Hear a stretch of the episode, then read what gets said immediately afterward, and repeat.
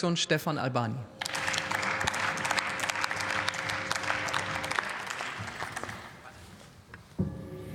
Sehr geehrte Frau Präsidentin, sehr geehrte Kolleginnen und Kollegen, sehr geehrte Damen und Herren!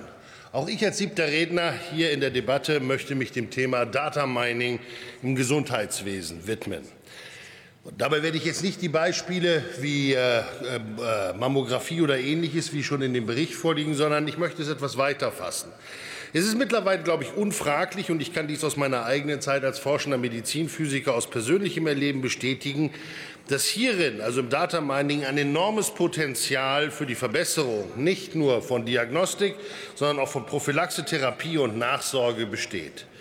Durch die Verwendung von Daten können nicht nur Erkrankungen vermieden oder zumindest verzögert, sondern auch Diagnosen verbessert und Therapien individuell und effektiver gestaltet werden.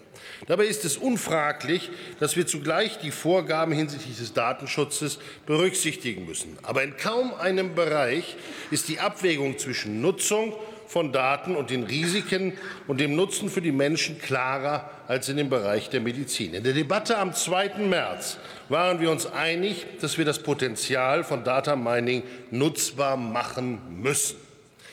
Allerdings sehen wir gerade einen Stillstand in der Forschungs- und Innovationspolitik, der gravierende negative Folgen haben kann.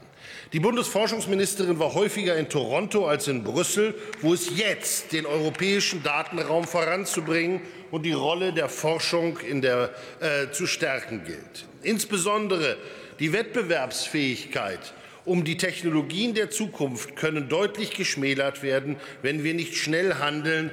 Herr Staatssekretär Mario Brandenburg, ich glaube, wir sind uns da sehr einig. Dieses gilt in keiner Weise so deutlich wie in der klinischen Forschung, und das muss jetzt geschehen.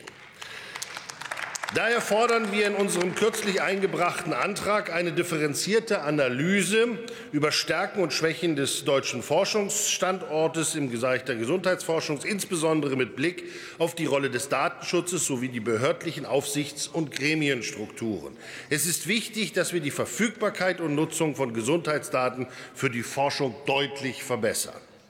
Auch und insbesondere auf der Basis des nun vorliegenden TAP-Berichtes, für den auch ich mich herzlich bedanke, fordern wir die Bundesregierung auf, auf eine schnelle, und Beschluss, äh, eine schnelle Beschlussfassung des European Health Data Spaces hinzuwirken und schnellstmöglich den angekündigten Entwurf für das Gesundheitsdatennutzungsgesetz vorzulegen.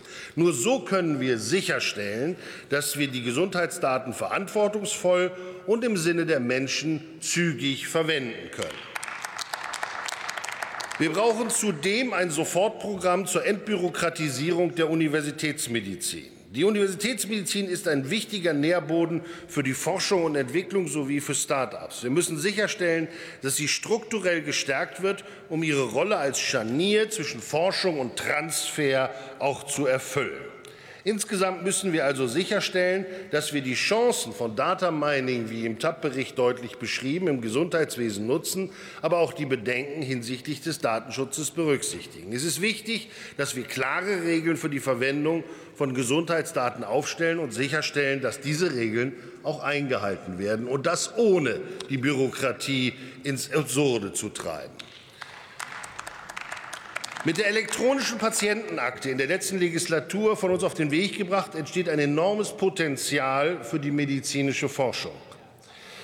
Da Daten von vielen Patienten so potenziell zur Verfügung stehen können. Die Freiwilligkeit der dazu notwendigen Datenspende gibt jedem Patienten die Möglichkeit, aktiv zur medizinischen Forschung beizutragen und somit einen wichtigen Beitrag zur Verbesserung der Gesundheitsversorgung zu leisten. Dies nützt allen und natürlich am Ende auch dem Einzelnen, der dieses freigegeben hat. Mit der Möglichkeit, für jedes Dokument individuell zu entscheiden, wer darauf zugreifen darf,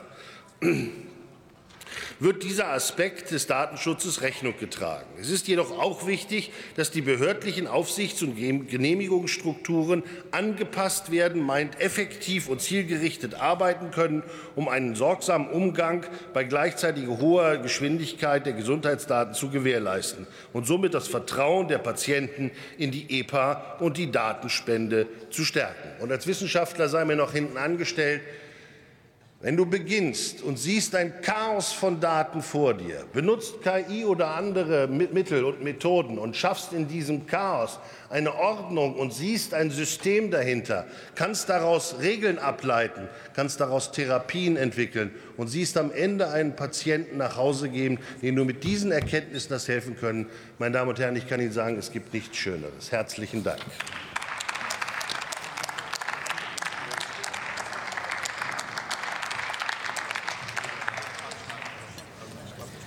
Nächster Redner für die SPD-Fraktion Dr. Holger